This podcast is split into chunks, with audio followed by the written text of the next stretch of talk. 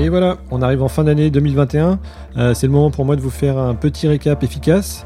Alors j'ai rassemblé quelques-uns des épisodes les plus écoutés pour vous en ressortir des éléments clés. Alors cette liste elle n'est pas exhaustive, mais je vais revenir sur des épisodes qui m'ont surpris, voire marqué. Alors pour commencer, je, je pensais pas en fait avoir autant d'histoires d'annexes.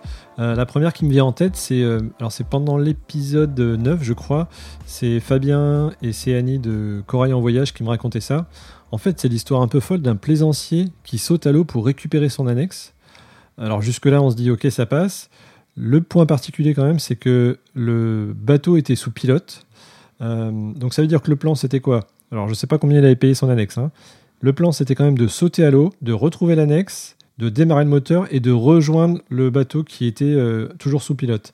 Euh, vous imaginez bien la suite. On n'a jamais retrouvé le mec. Euh, et puis le côté dramatique, c'est que sa femme qui était à bord, en fait, n'avait pas été formée à affaler les voiles, redémarrer le moteur et faire demi-tour pour aller chercher son mari. Quoi. Donc là, c'est enfin un des enseignements qui est clé là-dessus, c'est toujours un minima former son équipage pour les voyages et affaler les voiles et à mettre les- en marche les moteurs. Quoi. Donc ça, Fabien et Céani, euh, d'ailleurs, dans cet épisode numéro 9, l'ont rappelé avec plusieurs exemples. Euh, ça, c'était vraiment un truc, euh, un truc de fou et un exemple vraiment qui illustre bah, le fait de devoir former, former tous ces, toutes les personnes qui sont à, bord dès qu'on on fait un voyage.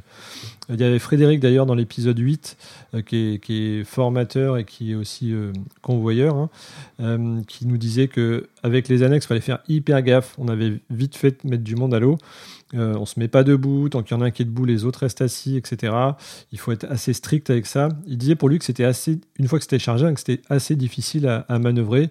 Et un de ses copains qui était pompier en Martinique euh, lui expliquait aussi que les accidents d'annexe étaient hyper courants, avec malheureusement bah, des accidents graves à cause de l'hélice. Euh, voilà, et euh, le, clou du spectacle, c'était avec l'épisode numéro 3, Julien, qui nous raconte une histoire d'annexe volante. Donc on sait tous que l'annexe, hein, faut pas la faire traîner derrière, c'est pour le mouillage ou pour le port. Elle doit être dégonflée et vraiment bien accrochée sur le bateau. Et là, dans, l'épisode que, je vais vous repasser, euh, dans ce petit extrait, euh, on va voir que c'est d'une évidence folle. Euh, mon père se disait bon bah voilà si on a un, pépin euh, qui fait qu'on doit qu'on doit quitter le bateau bon bah euh, ça pourrait éventuellement nous servir euh, de radeau de survie et puis là euh, on était à Watt il fallait euh, rentrer euh, voilà la météo était affichée à la capitainerie donc ils annonçaient donc pas de vent du tout le matin, et puis à, à midi, force 8. Quoi. C'était bon, euh, de toute façon, il n'y avait pas vraiment de, de- de moyens de vérifier. Tu vois, encore une fois, euh, il n'y avait pas de téléphone euh, portable, il n'y avait pas d'internet, Ouais. en tout cas sur les téléphones. Mais c'était quand même difficile à croire qu'à Ouais, 8 ouais. heures, il n'y avait pas de vent et qu'à midi, il allait y avoir pas mal de vent. Bon, alors euh, on se prépare à partir. euh, moi, je me suis dit à mon père, ouais, cette annexe, il faudrait peut-être quand même la, la, la, la plier, quoi, la ranger. Et puis, euh, bah non. Donc, euh, on, on- on part. Euh, on part au moteur même, parce que c'était Ouais. vraiment la pétole, Pétole, ouais. complète. euh, T'avais pas de vent, pas suffisamment pour faire avancer le bateau, donc on part au moteur. Et puis, euh, puis voilà, le vent monte comme, comme prévu, hein, il n'y avait pas de surprise, le vent monte, donc bah voilà, génois léger, génois lourd, euh, un riz, euh, ça monte, ça monte, on finit par euh, affaler le, le génois, on était, on était vent de travers, c'est Ouais. important dans, dans, dans l'histoire, parce que voilà, le vent et la mer euh, nous arrivaient par, par le travers du, du bateau, la mer... euh, ouais. grossissait, elle devenait vraiment euh, méchante, euh, surtout que c'était des vagues de vent, donc euh, des vagues très courtes, euh, euh, assez hautes. euh, donc voilà, ça, ça commençait à être euh, pas sympa. Euh, on affale le génois, euh, on était là sous, sous, sous grand voile euh, seul un riz. Géographiquement, vous étiez où à ce On moment-là? était, euh, on était en train de longer euh, Quiberon, euh, voilà, entre, entre Quiberon et Lorient. Euh, voilà, on allait, on, on allait de Watt à, à Lorient. Euh, donc voilà, on était entre Quiberon et Lorient. Euh, un vent d'ouest, voilà, un coup de vent d'ouest, Ouais. euh, donc euh, classique, enfin je dirais le, c'est assez classique pour la région. et voilà, bah, le vent monte, le vent monte, se, se, pose la question de, de, de, prendre le deuxième riz. Bah, D'ailleurs, c'est pas une question, on prend la décision de, prendre le deuxième riz. Donc je vais au pied de main pour prendre le, le deuxième riz. et là, je me retourne et je vois l'annexe qui est tapé par une, vague qui se, qui, se, qui se lève, qui se met à 90 degrés euh, de, de, de, de, la mer et, qui commence à tourner comme un cerf-volant, euh, porté littéralement par le vent, elle ne retombait plus. Je ne croyais pas mes yeux. C'est un ex qui tourne, qui tourne, qui tourne. Ça, ça a duré vraiment longtemps, plusieurs, plusieurs secondes. Sauf qu'évidemment, à un moment, elle a fini par, euh, par retoucher l'eau dans le mauvais sens.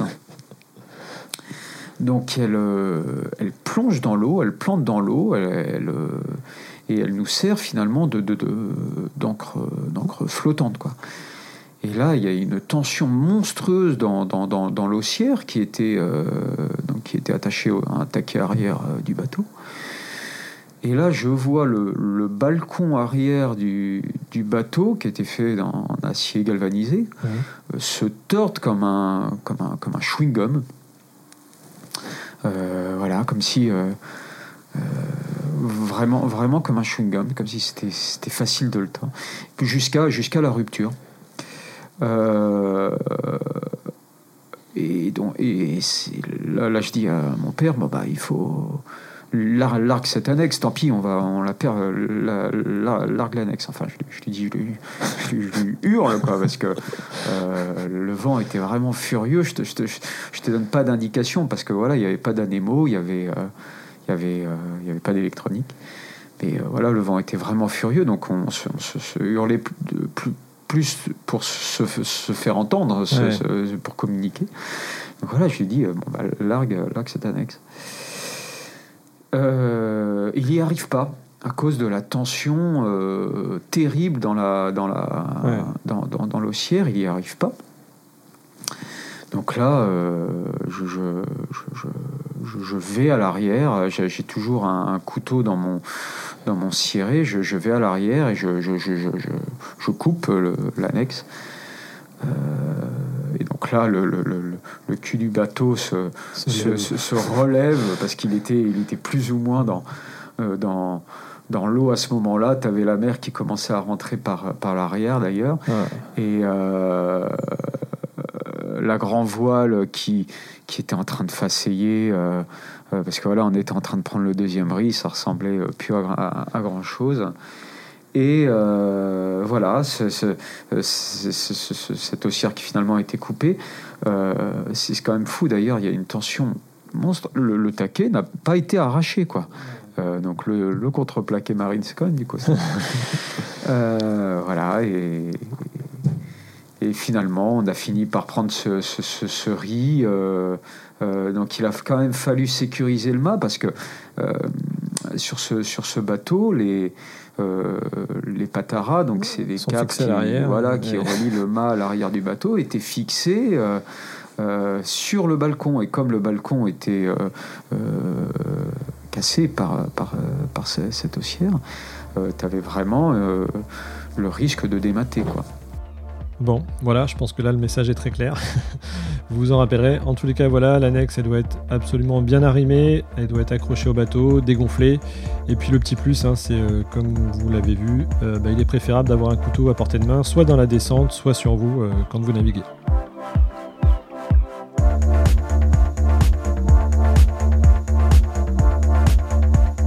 Ensuite, j'aimerais bien vous parler de Grand Sail, le cargo à voile.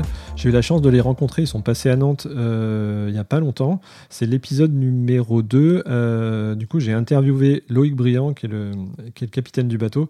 Bah, C'était génial. Ils avaient euh, énormément d'anecdotes. Et lui, c'est un professionnel qui a travaillé beaucoup sur les, en offshore sur les bateaux. Donc, il a décliné la sécurité sur un bateau à voile. C'était assez intéressant. Et du coup, il a plein de conseils que l'on peut appliquer, que l'on peut appliquer en tant que plaisancier. Et en plus, ils font du chocolat qui est super bon. voilà. Donc, n'hésitez pas à, à acheter le chocolat et à écouter l'épisode numéro 2. Je vous laisse juste le petit extrait où euh, je vous fais rapidement le topo. Ils ont euh, plus de moteur, ils ont euh, plus de démarreur, il y a 60 nœuds de vent, ils sont en train de rentrer dans New York.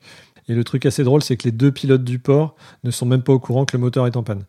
Et sur cet épisode, je vais vous faire un petit concours. Comme c'était un peu la fiesta, ils rentraient de leur transat. L'équipage continuait de, de, manger et de, fêter ça. Euh, essayez de me retrouver dans cet épisode numéro 2 le moment où on entend.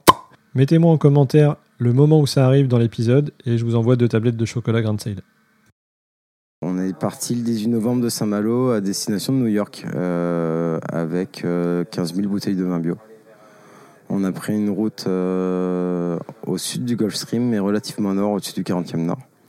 Donc on est descendu dans un anticyclone euh, à peu près jusqu'aux Açores où on a commencé à prendre, euh, à prendre un petit peu de vent et puis après on a pris euh, des dépressions pour monter. Et euh, trois jours avant d'arriver à New York, on arrivait, euh, on a passé le Gulf Stream. D'ailleurs le passage est assez rigolo parce qu'on a l'eau qui est à 24 degrés et en deux heures ça passe à 13 degrés. Ouais.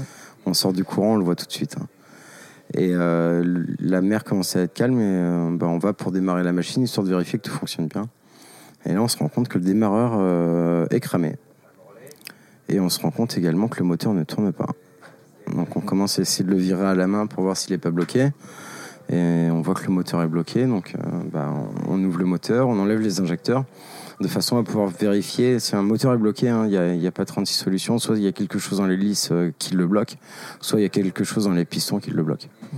Et là, on ouvre les pistons en, retirant les injecteurs pour vérifier et on trouve, euh, on trouve de l'eau de mer dedans.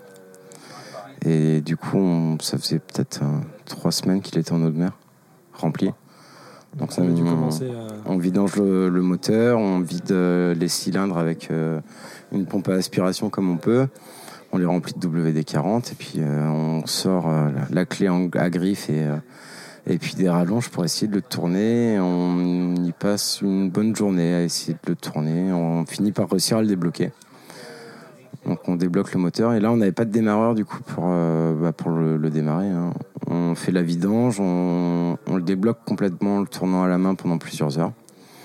On le remonte complètement, on amorce le réseau gasoil et puis, euh, et puis après on essaie de la faire à la Michel Desjoyaux. Donc Michel Desjoyaux, euh, pour, euh, pour mémo, ben, pendant un Vendée Globe, il avait réussi à redémarrer son moteur avec euh, un bout de tournée autour de l'arbre d'hélice et puis ce bout-là partait sur la baume, un empannage un peu violent et, ça décolle. Nous on avait un petit problème, c'est qu'il n'y avait pas beaucoup de vent. Donc on ne pouvait pas empanner. On essayait de le faire sur des winches électriques, mais ça n'a pas fonctionné. Et, j'avais prévenu les autorités à New York qu'on avait un petit problème de démarreur qui était hors service. Je me suis bien, bien passé de leur dire qu'en fait on avait noyé le moteur et qu'il était complètement bloqué et qu'on n'était pas sûr qu'avec un démarreur il démarrait.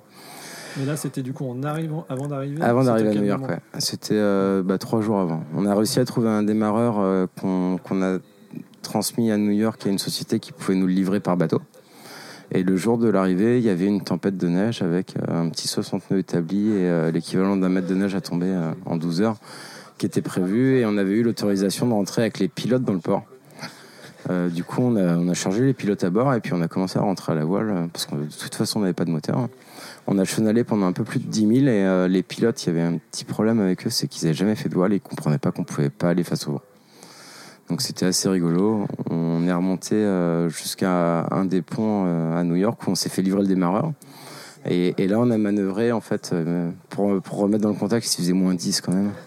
Je sentais plus mes pieds, c'était assez, assez dramatique. Et puis on est arrivé devant ce pont où euh, on a tombé les différentes voiles et on gardait le génois qu'on déroulait, roulait pour faire avant-arrière à la voile en fait. Donc euh, on restait sur place autant qu'on pouvait.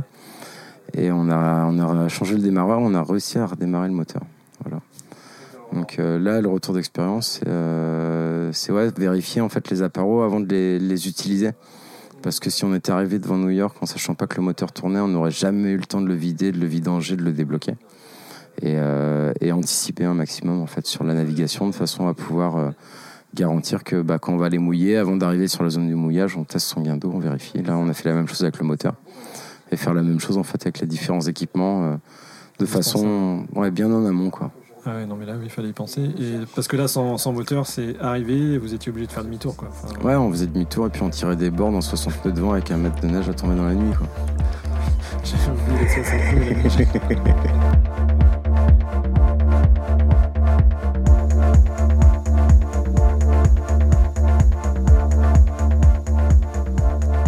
Pour cet extrait, euh, je voulais vous parler d'Antoine qui est euh, pro et marin pêcheur. En fait, ce qui est super, c'est qu'il a la double casquette. Et là, il nous explique pourquoi, quand on est pêcheur, en fait, on ne peut pas bouger le chalutier. On ne peut pas bouger le chalutier parce que derrière, on a 400 mètres de filet. Et puis, on est très très peu manœuvrant. Les mecs, ils avancent, les chalutiers, ils avancent entre 3 et 4, genre c'est 3,6, et on ne peut pas déroger à cette vitesse-là. Euh, sinon, ça croche au fond, sinon ça va trop vite, enfin voilà, c'est hyper euh, compliqué. On ne peut pas faire un écart de 10 degrés parce que sinon le chalut nous embarque. Euh, donc voilà, pour un chalutier, c'est hyper compliqué, et en plus, il ne va pas emmener, il va pas relever ces 400, ces 400 mètres de, chalut, vous imaginez bien. Donc là, ce qui est génial, c'est qu'on voit bien que c'est hyper compliqué, même s'il y a des règles de barre, eh bien, le bon sens, c'est quand même que le voilier s'écarte. Et la deuxième chose, c'est que dès que ça commence à se compliquer en termes de temps, même si on a un radar, euh, et bien en fait, on se rend compte que dès qu'il y a un peu de mer, euh, ça scintille de partout. Euh, surtout quand il y a un petit voilier, et là c'est l'e- c'est l'exemple même, c'est un petit voilier, une petite unité qui n'a pas d'AIS, donc la grosse grosse galère. Je vous laisse écouter l'extrait. quand on pêche devant Cap-Breton ou, euh, ou- ou même à 40 000 d'Andaille, hein, on peut croiser euh, des, des, des gens euh, qui peuvent faire des routes, euh, bah, par exemple pour les Asturies en descendant euh, des Sables d'Olonne ou tout ça, voilà. Et, euh, et donc la, la petite anecdote, elle est, euh, elle est sur, sur, sur ça, sur les, les jours de gros temps. Donc on fonctionne à la pêche, on est, on est au radar comme on dit. On a un AIS effectivement. Alors, ce qui se passe aussi dans la pêche, voilà, le doute que je voulais lever, c'est par rapport au chalut de fond et aux AIS. Bon, enfin, le chalut de fond, premièrement, effectivement, il touche le fond, mais il faut savoir qu'on va chaluter dans des endroits qui pourraient se comparer à, à des champs en agriculture, c'est-à-dire qu'on va vraiment à des endroits. hein, tout le fond de l'océan n'est pas ratissé.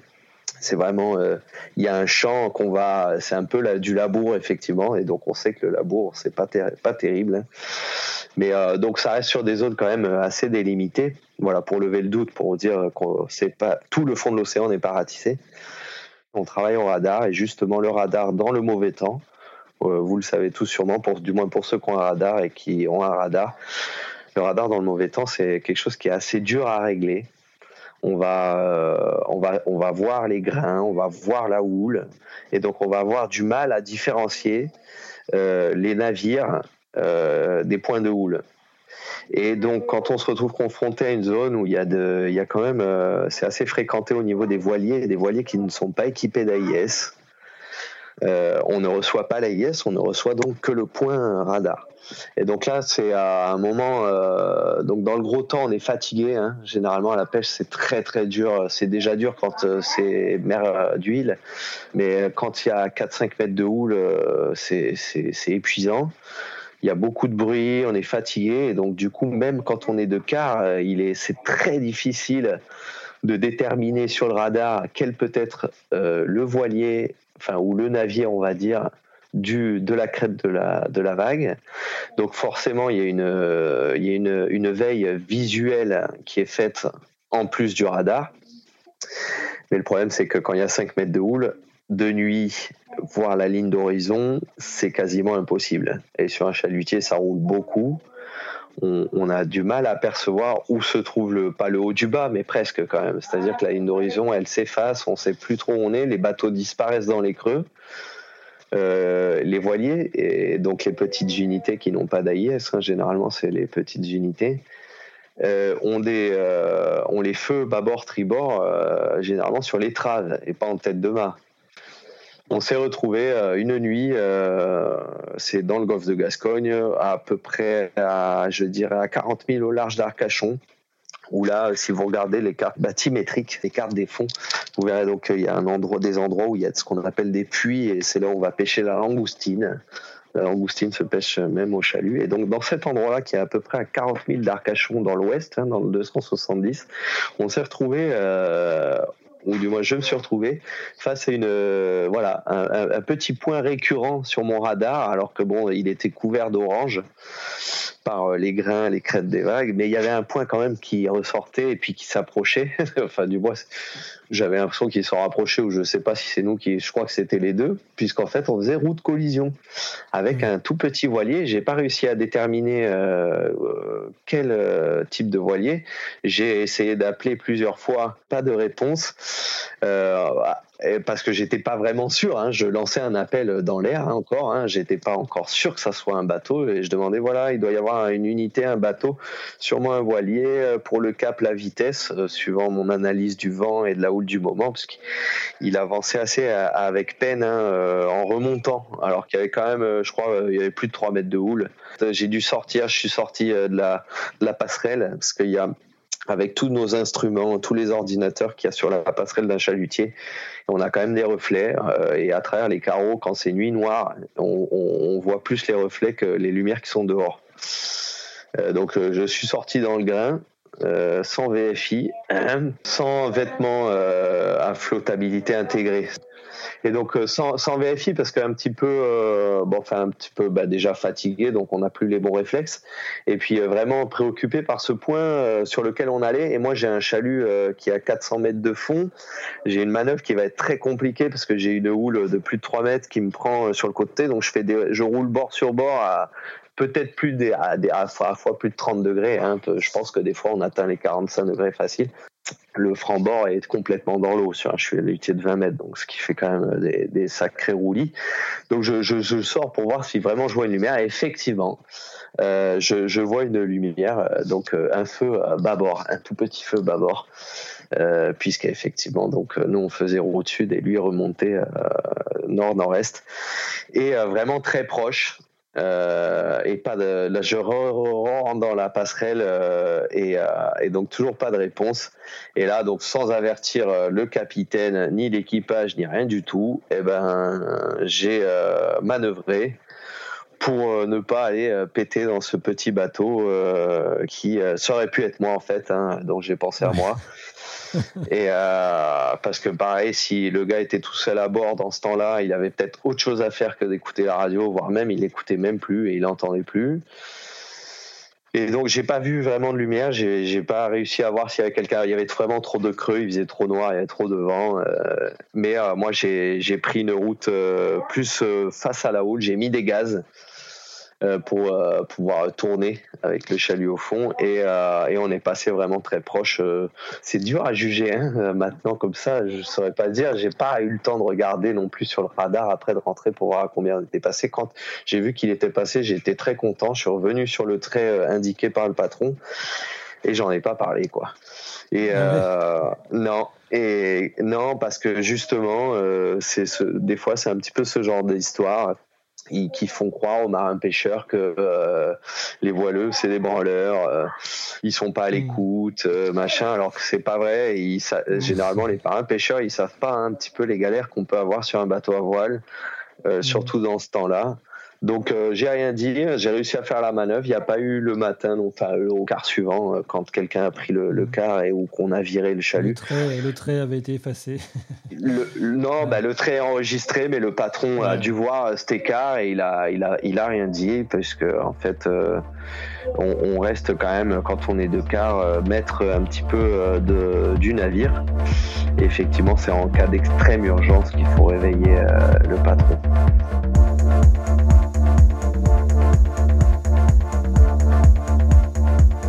Suivre, pour moi, je voulais vous parler d'épisode 14 qui a été au-delà de tous mes espoirs avec Pierre-Yves Lautrou. Donc c'est un petit peu mon, pas le modèle, mais euh, il est fondateur de Tip Shaft, c'est le média leader de tout ce qui est course au large. Il a un podcast de fou, il a un carnet de fou. Euh, donc là, ça n'a pas loupé. Hein, il nous a raconté énormément de petites anecdotes. Euh, donc cet épisode, c'est le 14. Euh, il nous raconte notamment des dématage d'anthologie avec des clients à bord, une équipière à la mer. Là, on se rend compte que c'est un peu la galère, même pour des professionnels, de faire demi-tour. ses meilleurs souvenirs et surtout un épisode digne de NCIS suite à une collision avec un chalutier. voici l'extrait. La nuit vient de tomber et Tanguy est allé faire un petit roupillon. Euh, on est sous grand voile haute et Jenaker. J'ai mon AIS qui fonctionne. Donc l'AIS, c'est un système de détection des autres AIS qui passe par l'antenne VHF qui est en tête de mât et que, tous les coureurs suivent puisqu'on voit les mmh. bateaux sur l'écran de l'ordinateur. Euh, et euh, je suis sous pilote et je, je, la nuit est assez noire. Il n'y a, pas un feu à l'horizon. Il y a les feux, il y a les feux de la côte au loin qu'on voit. et on, je suis sous pilote comme on l'est très très souvent, y compris en convoyage. Et je il y a, il y a une douzaine de vents. Franchement, c'est très très praticable et je descends, euh, je descends euh, en bas parce que je veux tester le, une dernière fois le mmh. Donc je vais tout au fond derrière, les la, la, derrière le bloc moteur et à l'entrée de la cloison étanche où se trouve euh, le, le tuyau d'amorçage du désalinisateur pour aller bricoler ça. Donc je suis sous le cockpit euh, à quatre pattes à, à, à, ramper. En train de faire de la veille visuelle, c'est ça Non, non, non, je, vraiment, je, je, y a, y a, non, non, on va être très clair, il y a personne sur le pont. Hein, il y a personne sur le pont, mais il y a personne sur l'eau non plus. Hein. Il y a personne à l'IS, il y a personne sur l'écran, il y a, a, personne euh, en visuel. J'ai même fait un check évidemment avant, de rentrer, un check euh, sous le vent au vent. Je descends et euh, pendant que je suis en train de, faire ça, il y a un, bruit d'accident de voiture absolument euh, terrifiant. Hein. C'est un choc euh, extrêmement violent. D'autant que moi je suis en position vrillée parce que je, suis un peu contorsionné pour essayer d'atteindre la membrane de mon désalinisateur. Euh, et je me dis, mais qu'est-ce qui se passe? Putain, on a talonné, mais il n'y a pas de cailloux, on est, on est à 5, 5 piles au large. Mais qu'est-ce qui se passe Qu'est-ce qui se passe Qu'est-ce qui se passe? Je sors, je croise Tanguy, qui du coup euh, est trempé et, et euh, la tête ouverte, il saigne, il saigne du front, qui regarde l'écran de l'ordinateur de manière un peu hébétée. Et je sors dehors et, je, et j'entends un, bateau de pêche, je vois un, bout de bateau de pêche qui s'en va. Et je redescends et je dis putain, on s'est fait rentrer dedans. Et je redescends euh, à l'intérieur. Et à l'intérieur, en fait, il y a de l'eau. Il y a, y a, de l'eau qui, qui, qui, monte déjà, euh, qui, qui, nous monte déjà au mollet. Et je me dis putain, on, bah, on est en train de couler quoi.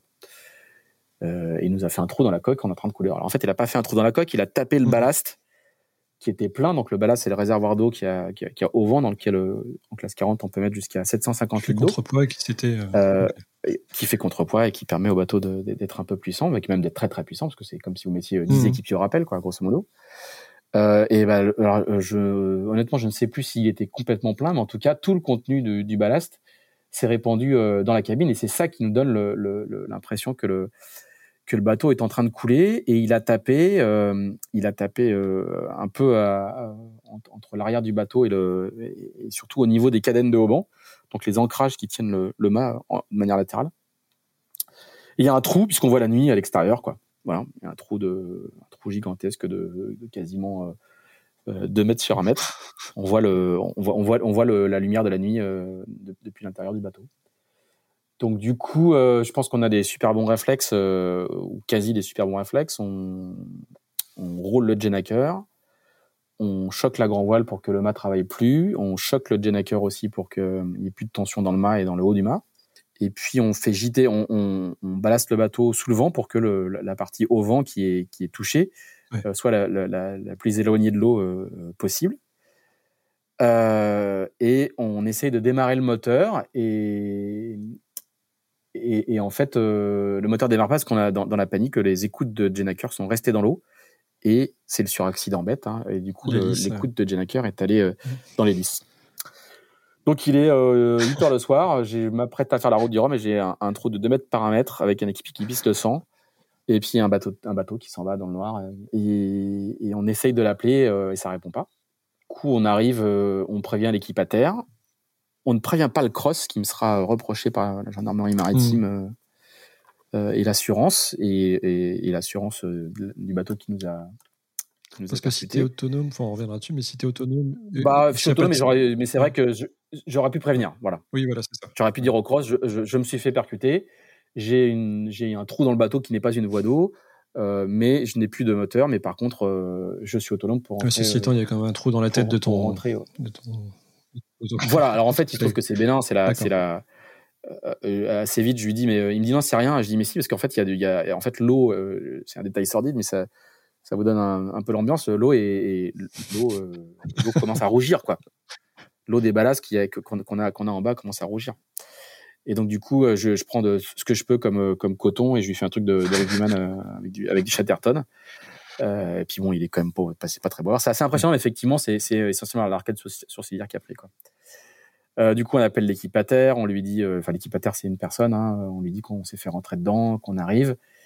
Et du coup, euh, les équipes de la Société de la baie de Saint-Malo qui accueillent les concurrents de la route du Rhum euh, euh, viennent nous chercher nos remorques puisqu'on n'a plus de rien, ils nous mettent dans le sas, on, on rentre, euh, les gens, le, le- notre préparateur euh, Sébastien et, et Pauline qui fait la gestion de projet euh, voient le bateau et se disent oh, on est quand même pas très très bien.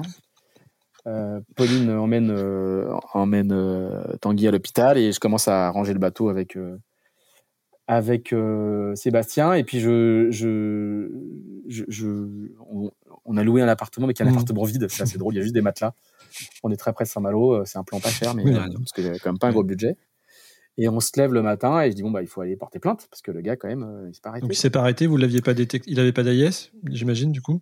et Ouais. évidemment, il n'y avait pas d'AIS et puis il n'y avait pas de feu. Mm. Pas de feu, pas d'AIS. Donc, euh, dans la nuit, voilà, c'est un, bateau dans la nuit. Et du coup, je vais à la gendarmerie maritime porter plainte. Donc, ça, c'est un moment assez, assez spécial parce que du coup, euh, moi, c'est la première fois de ma vie que je vais parler à des gendarmes ou des policiers euh, pendant, pendant des contrôles. Et donc, le, le gars, il, moi, je viens en tant que victi- victime et lui, il vient euh, en tant qu'enquêteur. Donc, Ouais, euh, tu, te fais un peu, tu te fais un peu challenger. ils, Quoi. ils nous prennent séparément avec Tanguy, ils vérifient que nos discours sont les mêmes. Euh, comme je suis un concurrent de la roue du Rhum, ils savent que les médias vont euh, assez vite s'en emparer. Moi, je comprends qu'il faut quand même faire un petit peu de gestion de crise, mais il faut que j'appelle mes sponsors. Ah oui, putain, que, j'avais pas pensé à ça. Ouais. c'est quand même Mm. mal barré. Il faut que je trouve, que je sache si en 10 jours je peux faire réparer le bateau pour partir. Est-ce que je peux trouver un autre bateau? Euh, C'est un peu le, c'est un peu le, c'est un peu la crise quoi, globalement. Euh, et, euh, et, et, et les, et, les, et les gendarmes nous, nous cuisinent pas mal. Non, mais pourquoi vous n'avez pas appelé le cross, etc. Pourquoi votre radar n'était pas allumé? Parce qu'il n'y avait, pas de- il y avait pas de brouillard. Et le brouillard, on l'allume que le radar, on l'allume que quand il y a brouillard. Et sur, on voit beaucoup plus les bateaux à l'AIS que, etc. Oui, mais tous les bateaux pas à l'AIS, je suis, je suis d'accord, mais ceux-là, normalement, ils, ont, ils, ont, ils ont leur feu allumé. Et lui, il n'avait pas de feu, quoi. Il me dit, vous savez pas qui c'est? Je dis, bah non, non, je peux pas savoir qui c'est, il était tout feu éteint.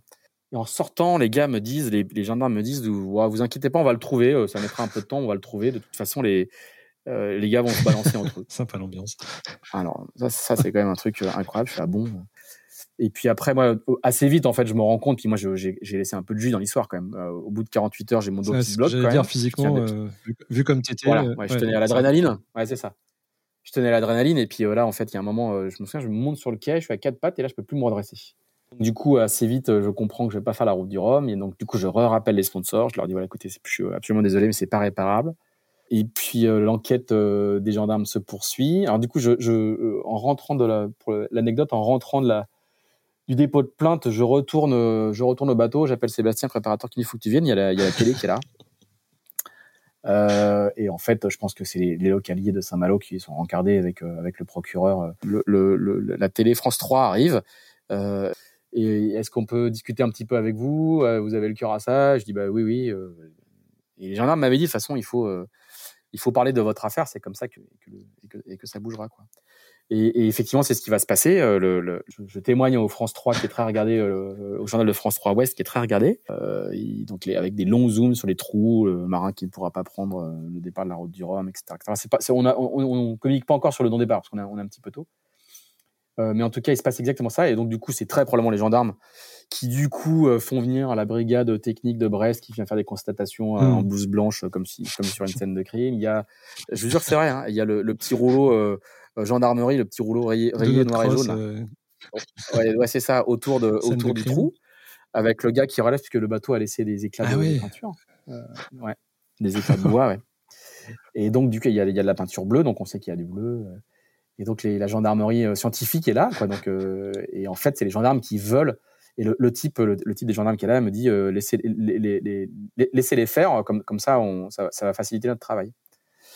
Et donc, il se passe, ce qui se passe, je me souviens aussi qu'on a fait un tour du port de Saint-Malo avec les, avec nous à l'arrière, avec la voiture des gendarmes qui roule à ralenti, pour bien montrer que c'était une histoire sérieuse pour la gendarmerie et qu'ils n'allaient pas en rester là. Quoi. Et dernière anecdote sur le sujet, le, le, le- quand on va mettre le bateau au sec, puisqu'on va le gruter, euh, en essayant de pas le casser, on le démate et puis ensuite on le grute. Euh, Il y a Pauline qui est à côté de moi et, et- enfin moi je suis en train de, de, de, de- de suivre la, la, la manutention et, et Pauline à côté, elle vient, il y a un monsieur qui veut te parler, il y a un type en salopette de ouais, ciré le qui, pêcheur. qui, euh, un pêcheur, non, un gars qui Mm. travaille la- dans la glacerie derrière, qui arrive et qui et, et Pauline me dit le monsieur voudrait te parler. Je fais oui. Euh, il me dit oui, moi je sais qui c'est votre gars. Je fais ah bon Il dit ouais, c'est un pêcheur de saké. Ah, je fais d'accord, ok, très bien. Euh, et du coup, je dis bah vous avez son nom. Il me dit bah non, c'est quand même compliqué à dire, mais je sais qui c'est. Je dis bah, bah, allez le dire aux gendarmes alors du coup. Et comme ça, on va avoir deux ou trois gars qui vont nous dire c'est machin chose, c'est machin chose. Effectivement, ça balance pas mal entre pêcheurs, petit règlement de compte. Mais euh, alors, je dois admettre que je ne sais plus d'où était le pêcheur. Comme ça, ça va me permettre de pas trop, euh, pas trop balancer de, de nom ni rien. Mais la, le, le fin mot de l'histoire, c'est qu'il le retrouve. En fait, le, le, père de la, de, du patron pêcheur voit le reportage au, journal de, de, France 3 et, et se dit mais tiens, c'est dans la zone de pêche, 5000 au large de Fresel, c'est la zone de pêche où était, où était mon fils avec le bateau. Et du coup, euh, il se renseigne. Et en fait, alors la, la version officiel, c'est que c'est le matelot, euh, le matelot stagiaire, quoi, qui est, qui s'est endormi mmh. à la barre, donc qui a pas allumé les feux, qui s'est endormi à la barre et qui nous a percuté et qui a pris peur du coup quand il nous a percuté et qui s'est pas arrêté. Le patron et l'autre matelot dormaient de l'autre côté de la mmh. cloison moteur et donc on n'a pas entendu le choc. Ce qui est plausible d'après les gendarmes, hein, c'est des bateaux qui sont beaucoup plus lourds que nos nôtres, un, classe 40. Euh, et le bateau, par contre, en face, il, il marche à 12 nœuds, on marchait à 8, lui il marche à 12 hmm. et, il fait une vingtaine de tonnes. Donc du coup, il fait du ménage et Voilà, il n'y a pas eu de match et puis lui, le gars est derrière sa cloison au moteur qui est pas exactement isolé, donc il a probablement pas entendu. Et par contre, dès qu'il qu'il découvre que c'est eux qui sont en cause, euh, il va voir son bateau, il y a effectivement une, trace sur les traves et donc euh, ils se, ils, vont à la gendarmerie se dénoncer. Euh, et au final, euh, bon, ils sont, ils sont, ils sont en faute, hein, une faute qui est assez grave. Hein, on met en place une négociation entre entre nous et, et, le, leur armateur et donc l'assurance. Mmh. Mmh.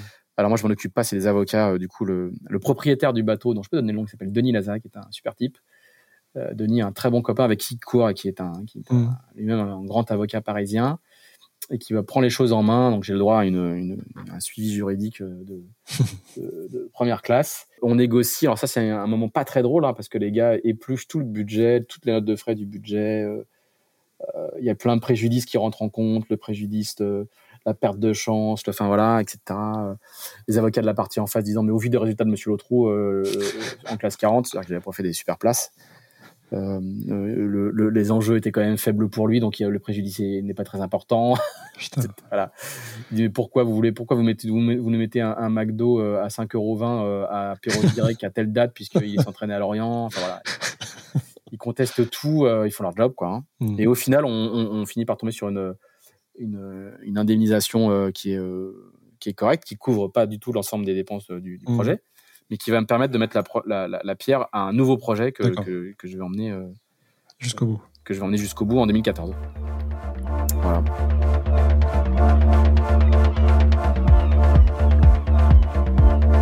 Et voilà, fin du récap.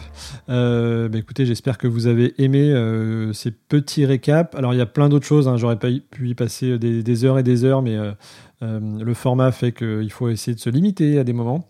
Euh, pour terminer sur un côté toujours positif et, euh, on va dire pas stressant, parce que là on raconte beaucoup de petites anecdotes. Il y a un épisode que je vous conseille, c'est l'épisode numéro 11 de Sarah, qui était hyper inspirant pour moi.